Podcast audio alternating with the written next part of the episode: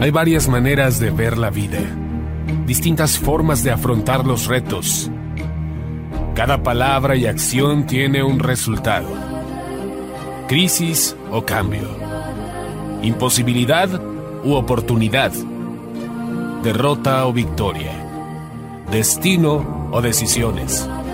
Culpabilidad o responsabilidad. Mentira o verdad. Víctima o vencedor. La diferencia se marca en los pensamientos, las ideas y las acciones. Esto es Mensajes de Victoria con Marco Tulio Carrascosa.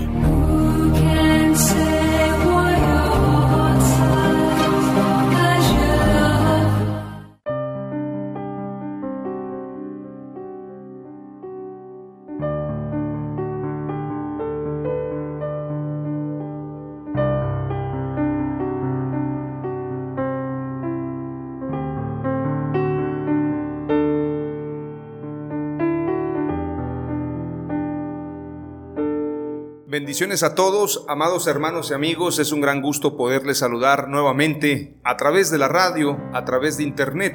Nos sentimos muy contentos, muy entusiasmados de poder seguir llegando a miles y miles de personas de habla hispana y deseamos con todo el corazón que estos mensajes puedan servir de edificación, puedan ser también de motivación y sobre todo que sean de reflexión para que podamos ser edificados con la palabra de Dios entendamos claramente lo que Jesús declara cuando dice que su palabra es eterna, que cielo y tierra pasará, pero su palabra no pasará. Lo que Dios ha dicho se cumplirá al pie de la letra. Son fieles y verdaderas las promesas de nuestro Dios. Por lo tanto, siempre es un placer poder anunciar las buenas noticias que representa el Evangelio, porque de eso se trata. Evangelio son buenas noticias. Y en medio de tantas circunstancias globales, en medio de todo lo que está pasando en el mundo, podemos seguir anunciando buenas noticias.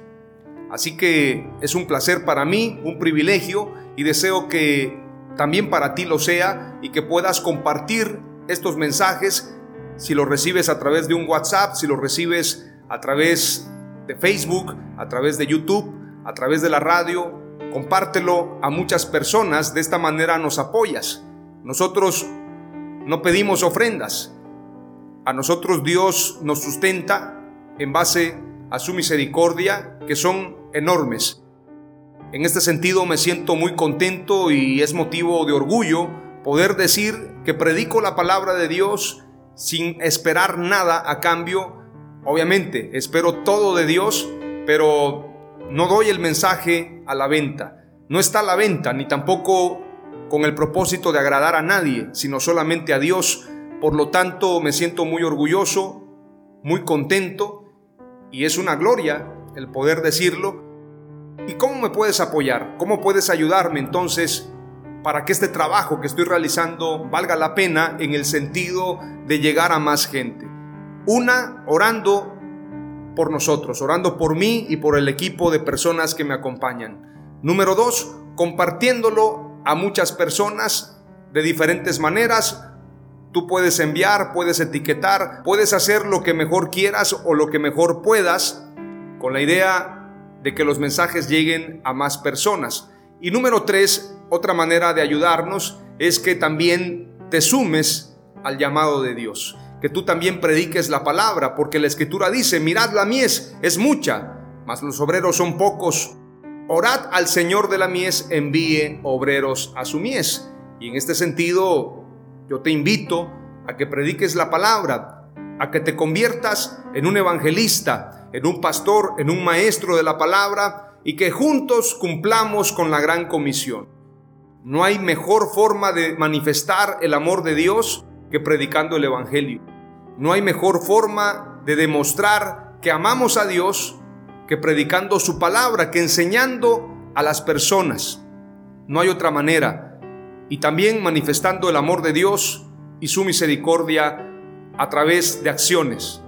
Como dice Mateo 25, ayudemos a los que están sedientos, a los que están hambrientos, a los que tienen necesidad. todo lo que podamos hacer por ellos, se lo estamos haciendo directamente a Jesús. Hoy deseo con todo mi corazón que este mensaje pueda ser un mensaje poderoso. A este episodio número 35 lo he titulado Jesús el único Rey de Reyes y Señor de Señores. Y este mensaje, dentro de la serie Dios de Pactos, tiene el propósito de hablar acerca de las promesas hechas a David, al rey David. Sin embargo, en Jesús se cumplen todas estas promesas y el Rey de Reyes y Señor de Señores es nuestro Señor Jesús. Antes de compartir esta palabra, quiero que oremos y le pidamos a Dios que nos guíe conforme a su Santo Espíritu. Padre amado, te doy gracias en el nombre de Jesús por este tiempo. Gracias por tu misericordia. Te ruego, amado Dios, que me des palabras de escribiente muy ligero, que me concedas la oportunidad de llevar estos mensajes con denuedo, con autoridad. Y te pido, Padre amado, que derrames de tu unción, de tu sabiduría, de tu enseñanza y que podamos disfrutar todo lo que tú tienes para nosotros. Te lo pedimos y te damos gracias en el nombre de Yeshua HaMashiach. Amén.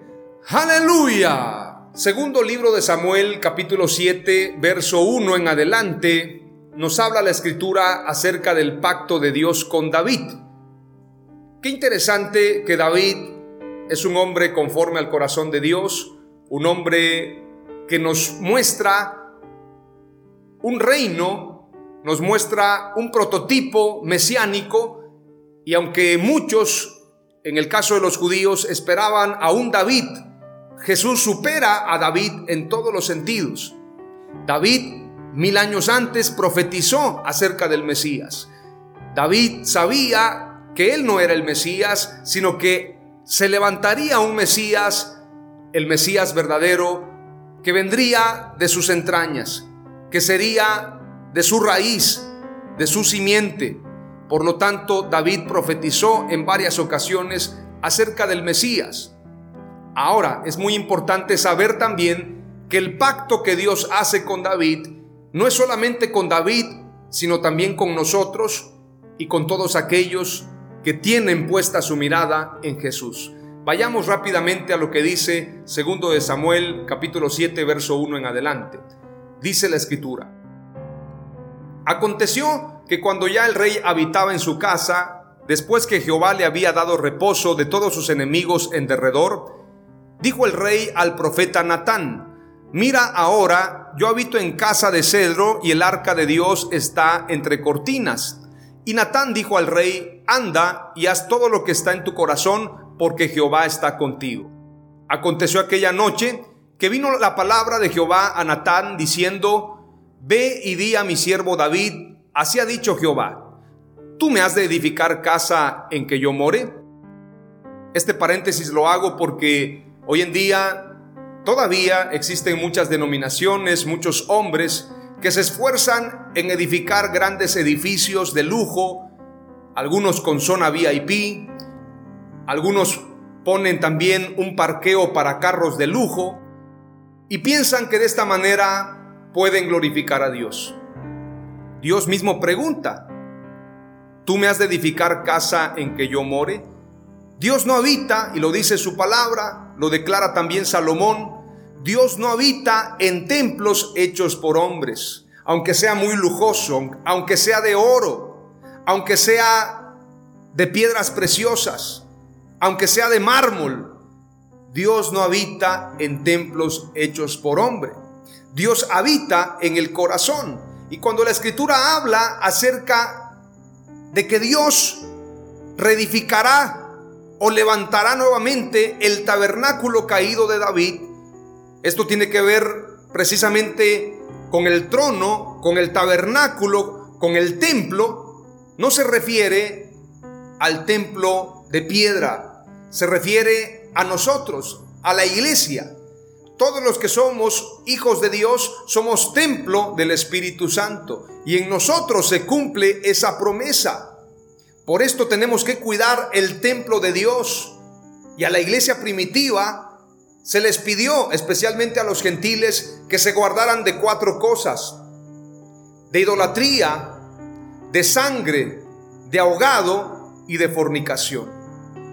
De esta manera cuidamos el templo de Dios. Es lamentable decirlo, hay gente que come sangre, hay gente que cuando pide su carne, la pide lo más jugosa que se pueda, que venga derramando sangre si es posible. Y algunos dicen que no es sangre lo que viene, ese jugo que trae la carne. Sin embargo, si es sangre o no lo es, el aspecto no es tan agradable. Pero hay quienes comen su carne de esa manera y creo que deberían tener cuidado porque la escritura dice que nos guardemos de comer sangre. También la escritura dice de ahogado. Hay gente que según en algunas culturas, en algunas comunidades, en algunos pueblos, la gente piensa que el pollo sabe mejor si lo matan ahogado. Entonces ahogan al pollo y luego lo cocinan. Eso es abominación a Dios. No solamente en el Antiguo Testamento, también en el Nuevo Testamento. El Espíritu Santo nos dice que nos guardemos de comer ahogado. También de la idolatría. Idolatría en todos los sentidos. Tener imágenes, tener cosas antepuestas a Dios. Es decir, poner algo en primer lugar que Dios. Y en este sentido hay gente que pone en primer lugar al hombre de Dios que al Dios del hombre. A la denominación antes que a Dios. Hay quienes le llaman padre espiritual a su falso apóstol. La escritura dice claramente que ya no hay apóstoles, porque los apóstoles fueron los doce, los doce fundamentos. Muchos utilizan este pasaje, estoy haciendo un paréntesis, y él mismo constituyó apóstoles. Y lo usan para decir que todavía hay apóstoles. Y qué absurdo. La palabra constituyó está en pretérito. Es decir, en tiempo pasado. Algo que ya se llevó a cabo. Dios constituyó apóstoles, Jesús constituyó apóstoles, pero eran doce, como en Apocalipsis aparecen doce columnas. Y el mismo apóstol Pablo, él mismo declara no soy digno de llamarme apóstol porque perseguí a la iglesia. Y yo como el último, dice, como un abortivo. Es decir, él mismo declara que ya es el último, en todo caso. Y también declara que no es digno de llamarse apóstol, porque solamente hay doce apóstoles. Pero hoy en día vemos a esos falsos apóstoles presumiendo que hacen viajes, que pueden portar un saco de marca, que pueden ponerse un cinturón ferragamo, piensan que de esa manera pueden deslumbrar a los incautos. Bueno, hay mucha gente que lo sigue por eso. Hay gente que piensa, oh, es que mi apóstol es próspero, yo voy a prosperar, me voy a pegar a esa unción, me voy a pegar a ese manto. Qué ilusos, qué equivocados están porque lo único que están haciendo es seguir a un ciego y la escritura dice, dejadlos, son ciegos, guías de ciegos, y si un ciego sigue a otro ciego, ambos caerán en el hoyo. Están siguiendo falsas doctrinas, ya no hay apóstoles, ya no hay profetas. ¿Sabes por qué? Porque el último profeta fue Juan el Bautista. La ley y los profetas era hasta Juan. Ahora la iglesia es el apóstol. La iglesia en conjunto, nosotros somos enviados porque apóstol significa enviado. Y la iglesia también es el profeta en la tierra porque tenemos la voz profética, anunciamos conforme a la palabra, pero ya no hay, escucha bien, ya no hay apóstoles individuales ni profetas individuales. ¿Sabes por qué? Porque la escritura ya fue escrita. Si hubiesen más apóstoles, entonces se seguiría escribiendo la palabra de Dios se seguiría escribiendo la Biblia. La revelación continuaría, pero ya no hay apóstoles. ¿Sabes por qué? Porque son doce columnas y la doctrina de los apóstoles y profetas que complementa a la piedra angular que es Jesucristo mismo, ya fue completado. Ese ciclo ya se cerró. Entonces ya no hay apóstoles ni profetas. Es la iglesia la que cumple esa tarea. Los ministerios que continúan hasta el día de hoy es el de pastor, el de profeta, ya no, el de apóstol tampoco. Solamente queda el de evangelista y el de maestro. Y cualquiera, yo sé que la gente que sigue estas tendencias dirá, qué ignorante, qué ignorante porque no sabe que todavía hay apóstoles.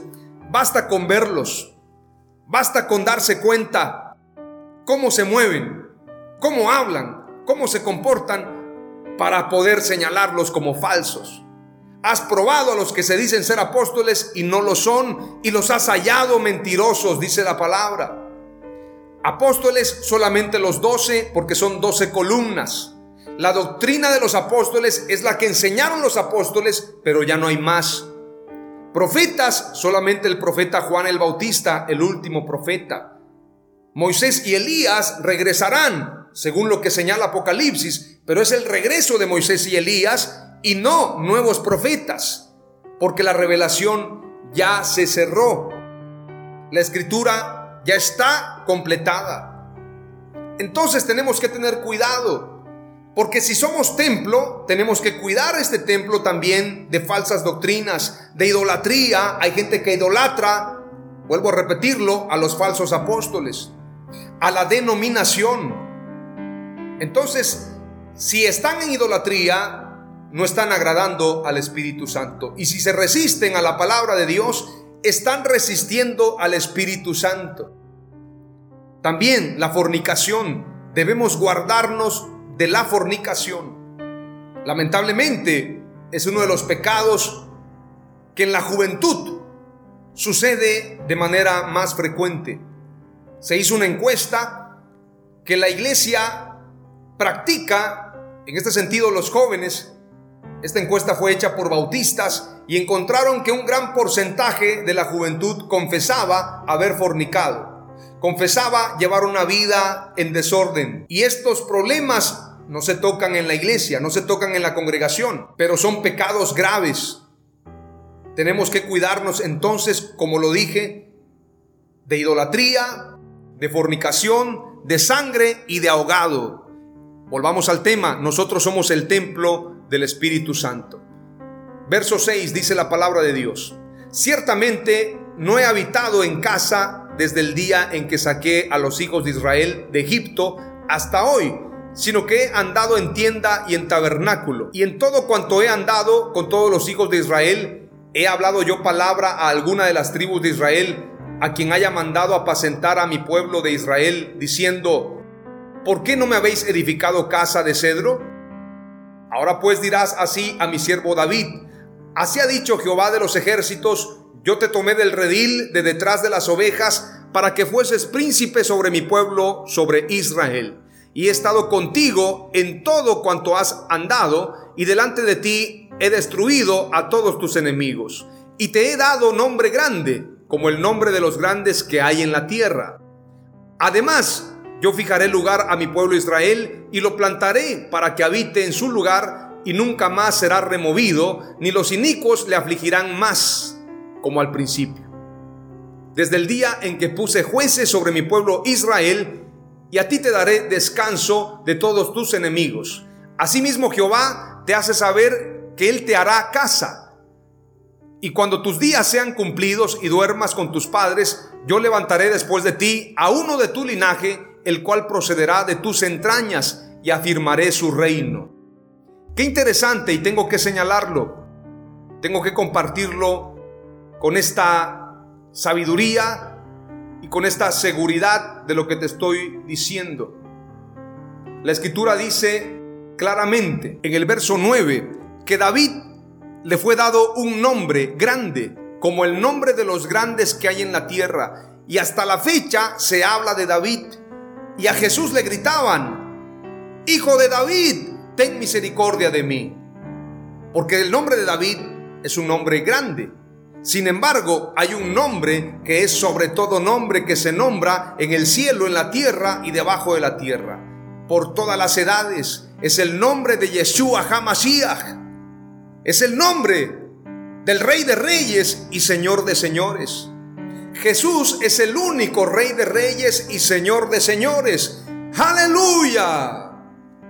Dice la escritura más adelante. Y cuando tus días sean cumplidos, y duermas con tus padres, yo levantaré después de ti a uno de tu linaje, el cual procederá de tus entrañas y afirmaré su reino. Muchos toman esta profecía para Salomón, pero hay profecías que tienen doble cumplimiento.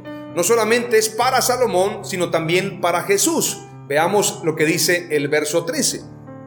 Él edificará casa a mi nombre y yo afirmaré para siempre el trono de su reino.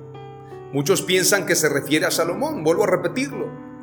Aunque Salomón le edificó casa, de quien está hablando esta profecía es de Jesús. Ciertamente se cumple en Salomón porque Salomón edificó casa. Sin embargo, la promesa es para Jesús. Él edificará casa a mi nombre y yo afirmaré para siempre el trono de su reino. Si yo les pregunto, ¿el trono de Salomón fue firme para siempre? Claro que no. El reino de Jesús sí es eterno y es para siempre. Verso 14. Yo le seré a él padre y él me será a mí hijo. Aquí viene una palabra que tiene doble mensaje para Salomón y también para el Mesías. Y si él hiciere mal, yo le castigaré con vara de hombres y con azotes de hijos de hombres. Pero mi misericordia no se apartará de él como la aparté de Saúl, al cual quité de delante de ti.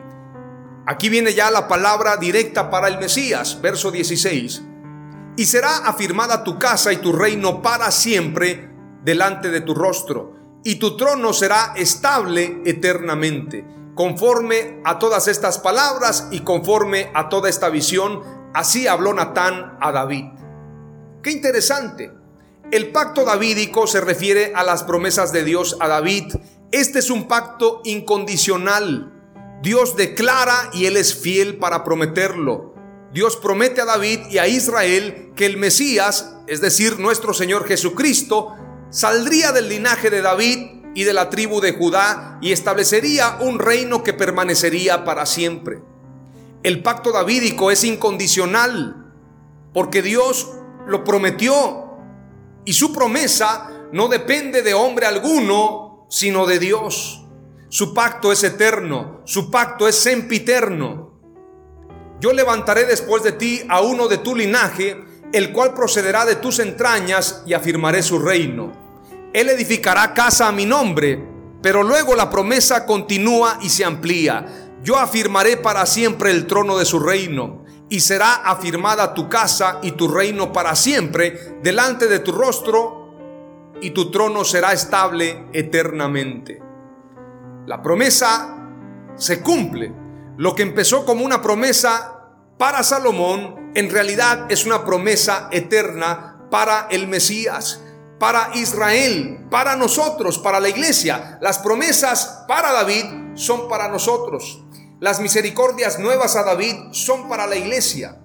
Y el pacto tiene que ver con una casa, con un tabernáculo. El tabernáculo caído de David será reedificado. Tiene que ver con reino. Es un reino eterno. Es un reino que se establece en justicia, en gozo, en paz.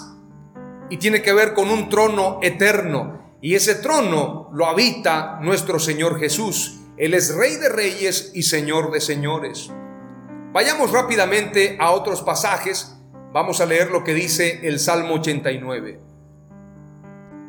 El Salmo 89 en el verso 1 en adelante dice, Las misericordias de Jehová cantaré perpetuamente, de generación en generación haré notoria tu fidelidad con mi boca, porque dije, para siempre será edificada misericordia en los cielos mismos afirmarás tu verdad.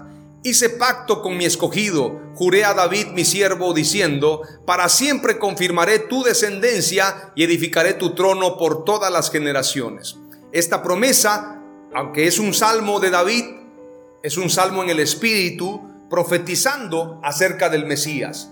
Verso 5 declara, celebrarán los cielos tus maravillas, oh Jehová, tu verdad también en la congregación de los santos porque ¿quién en los cielos se igualará a Jehová? ¿Quién será semejante a Jehová entre los hijos de los potentados? Dios temible en la gran congregación de los santos y formidable sobre todos cuantos están alrededor de él. ¿A quién se refiere? A Jesús. Él es Dios hecho hombre. Vayamos a lo que dice el verso 20 de este salmo poderoso, el salmo 89. Verso 20 en adelante dice, Hallé a David mi siervo, lo ungí con mi santa unción. Mi mano estará siempre con él, mi brazo también lo fortalecerá. No lo sorprenderá el enemigo, ni hijo de iniquidad lo quebrantará, sino que quebrantaré delante de él a sus enemigos y heriré a los que le aborrecen. Mi verdad y mi misericordia estarán con él, y en mi nombre será exaltado su poder. ¿En qué nombre vino Jesús? En el nombre de su Padre. ¿Cuál es el nombre que es sobre todo nombre? El nombre de Yeshua. Por lo tanto, el nombre de Yeshua es el nombre del Mesías y es el nombre de Dios. Porque todos doblan sus rodillas en cielo, en tierra y debajo de la tierra. Vayamos a lo que dice también el verso 25. Asimismo pondré su mano sobre el mar y sobre los ríos su diestra. Él me clamará, mi Padre eres tú, mi Dios y la roca de mi salvación. Sigue diciendo el pasaje. Y aquí de manera contundente nos habla del Mesías en este Salmo 89, verso 27. Yo también le pondré por primogénito. ¿Quién es el primogénito? ¿Quién es el unigénito? El primogénito de la creación es Jesús. Yo también le pondré por primogénito el más excelso de los reyes de la tierra. Para siempre le conservaré mi misericordia y mi pacto será firme con él. Pondré su descendencia para siempre y su trono como los días de los cielos. Ese trono, ese reino eterno es para el Mesías. Pero como Dios le da estas promesas a David y en el Nuevo Testamento, cuando Jesús viene a la tierra, cuando Dios se manifiesta como hombre en la tierra, nos dan palabras poderosas los evangelios que nos muestran el reconocimiento que hay también para David. Veamos Mateo 21, 19, dice, y la gente que iba delante y la que iba detrás aclamaba diciendo, Osana al Hijo de David, bendito el que viene en el nombre del Señor, Osana en las alturas. Ellos estaban declarando, Él es el Mesías, el Hijo de David. Mateo 21, 15. Pero los príncipes sacerdotes y los escribas, viendo las maravillas que hacía y a los muchachos aclamando en el templo y diciendo, Osana al hijo de David, se indignaron. Mateo 22, 42 dice, ¿qué pensáis del Cristo? ¿De quién es hijo? Le dijeron de David. Ya les compartía esto en otro mensaje. ¿Y cómo pues le llama Señor? Dijo el Señor a mi Señor. Es que el Mesías no es hijo de David. En realidad, el Mesías es antes de David, es el Señor de David, es el Rey de Reyes y Señor de Señores. Aleluya. Vayamos a lo que dice también la escritura en Marcos 10:48. Y muchos le reprendían para que callase, pero él clamaba mucho más y gritaba, Hijo de David, ten misericordia de mí. Habla acerca de Bartimeo Bartimeo el ciego gritaba, Hijo de David, ten misericordia de mí. Y le decían, cállate, no molestes al maestro. Y él gritaba más fuerte porque él quería ver. Pero él sabía, porque la promesa era que de la descendencia del linaje de David vendría el Mesías. Y cuando Jesús vino, todas las profecías se cumplieron al pie de la letra. Todas, todas las profecías, ni una sola cayó a tierra, todas se cumplieron y todas se cumplen y todas se cumplirán, porque Él es el mismo de ayer, de hoy y por los siglos, el que es, el que era y el que ha de venir. Vayamos ahora a lo que dice Apocalipsis 19. Dice la escritura en el verso 16. Voy a leer desde el verso 13. Estaba vestido de una ropa teñida en sangre y su nombre es el Verbo de Dios. ¿Quién es el Verbo de Dios? Jesús, según San Juan capítulo 1. En Apocalipsis 19 se describe a un jinete blanco con el nombre el verbo de Dios. ¿Quién es el verbo de Dios? Jesús. Verso 16. Y en su vestidura y en su muslo tiene escrito este nombre, Rey de Reyes y Señor de Señores. Este título solamente se le da a nuestro Señor Jesucristo. Isaías 55 declara también, Inclinad vuestro oído y venid a mí, escuchad y vivirá vuestra alma, y haré con vosotros un pacto eterno conforme a las fieles misericordias mostradas a David. Voy a leer este pasaje en otra versión. Dice, vengan a mí y pongan atención, escúchenme y vivirán, yo haré con ustedes una alianza eterna. Pacto eterno es alianza eterna, cumpliendo así las promesas que por amor hice a David. Isaías 55:3. Apocalipsis 5 y verso 5 declara, y uno de los ancianos me dijo, no llores, he aquí que el león de la tribu de Judá, la raíz de David, ha vencido para abrir el libro y desatar sus siete sellos. Salmo 72, verso 11 en adelante declara, todos los reyes se postrarán delante de él, todas las naciones le servirán, porque él librará al menesteroso que clamare y al afligido que no tuviere quien le socorra. Tendrá misericordia del pobre y del menesteroso. ¿De qué reino está hablando? Del reino del Mesías, del Cordero, Rey de reyes y Señor de señores. Aunque David es un prototipo del Mesías, el único que cumple al pie de la letra este reino, conforme a lo que dice la Escritura, es nuestro Señor Jesucristo. Apocalipsis 17 nos habla de que habrá una guerra. Esta es la guerra de Armagedón, que se da precisamente en el regreso de Jesús a la tierra. Usted y yo, la iglesia, vamos a ser arrebatados después de la gran tribulación y Yeshua Hamashiach descenderá con voz de trompeta. Seremos todos arrebatados del norte, del sur, del este y del oeste. La trompeta final sonará, la séptima trompeta, y seremos arrebatados. Y después el Señor descenderá a la tierra y destruirá con el resplandor de su venida al anticristo. Este hombre, este hijo de perdición que le hará la guerra a los santos. Sin embargo, nosotros venceremos por el testimonio de su palabra. Y en Apocalipsis 17, cuando Jesús ha descendido, se levanta una guerra contra él. Veamos lo que dice Apocalipsis 17, verso 3 en adelante. Estos tienen un mismo propósito y entregarán su poder y su autoridad a la bestia. Pelearán contra el Cordero y el Cordero los vencerá, porque Él es Señor de señores y Rey de reyes y los que están con Él son llamados y elegidos fieles. ¿Quiénes son? Nosotros, la iglesia. Luego vamos a leer lo que dice Judas capítulo 1 y verso 14. De estos también profetizó Enoch en la séptima generación desde Adán, diciendo, He aquí el Señor vino con muchos millares de sus santos. ¿Quiénes son esos millares? Somos nosotros. Para ejecutar juicio sobre todos y para condenar a todos los impíos de todas sus obras de impiedad que han hecho impíamente y de todas las cosas ofensivas que pecadores impíos dijeron contra él. Habrá un tiempo de juicio. Esa guerra de Armagedón se dará. Harán guerra contra el Cordero, pero el Cordero los vencerá. Pero el Cordero no vendrá solo, vendrá con miles y miles de santos, es decir, con nosotros. Los muertos en Cristo resucitarán primero y luego nosotros los que quedemos seremos transformados, seremos arrebatados y luego Jesús descenderá a la tierra para esta gran batalla. La escritura dice también en Primera de Timoteo capítulo 6 y verso 15, dice la escritura, la cual a su tiempo mostrará el bienaventurado y solo soberano, Rey de reyes y Señor de señores, el único que tiene inmortalidad, que habita en luz inaccesible, a quien ninguno de los hombres ha visto ni puede ver, al cual sea la honra y el imperio sempiterno. Amén. ¿Quiénes son los que van a estar en ese reino? Los que guardan el mandamiento sin mácula ni reprensión hasta la aparición de nuestro Señor Jesucristo. Es decir, la iglesia.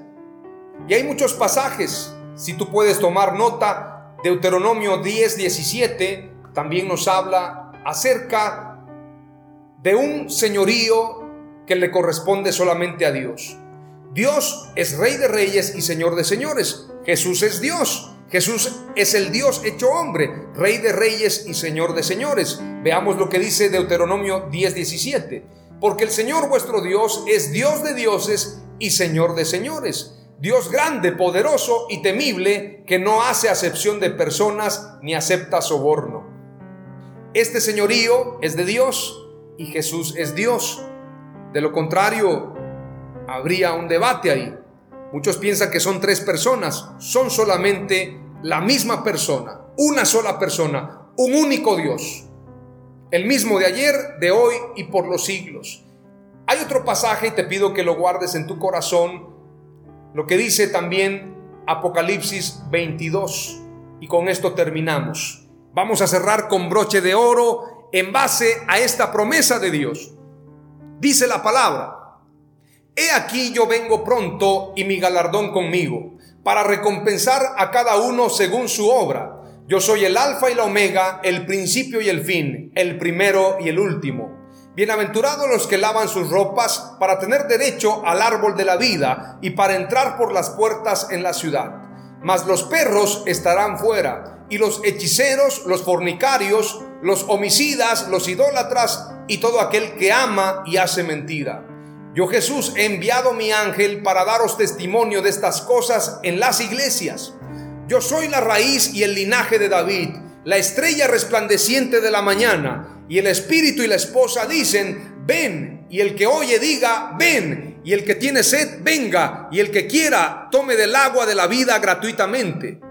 Yo testifico a todo aquel que oye las palabras de la profecía de este libro, si alguno añadiere a estas cosas, Dios traerá sobre él las plagas que están escritas en este libro.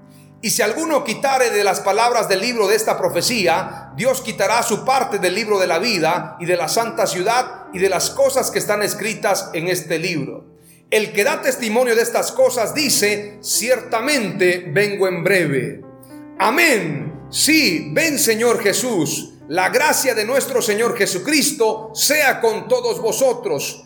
Amén. Hoy te comparto cinco palabras clave.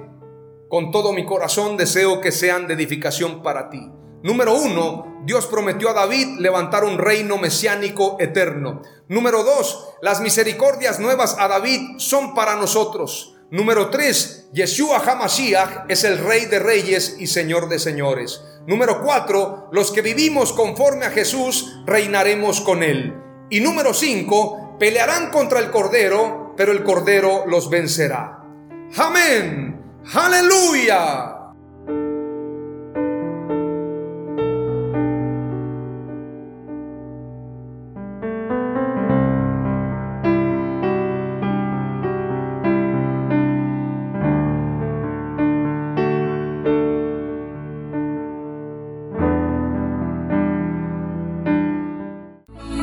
Esto fue Mensajes de Victoria con Marco Tulio Carrascosa. Gracias por escucharnos y seguirnos en nuestras redes sociales. Si deseas invitarnos a tu ciudad, escríbenos por inbox o al WhatsApp 961 66 882 99 961 66 882 99.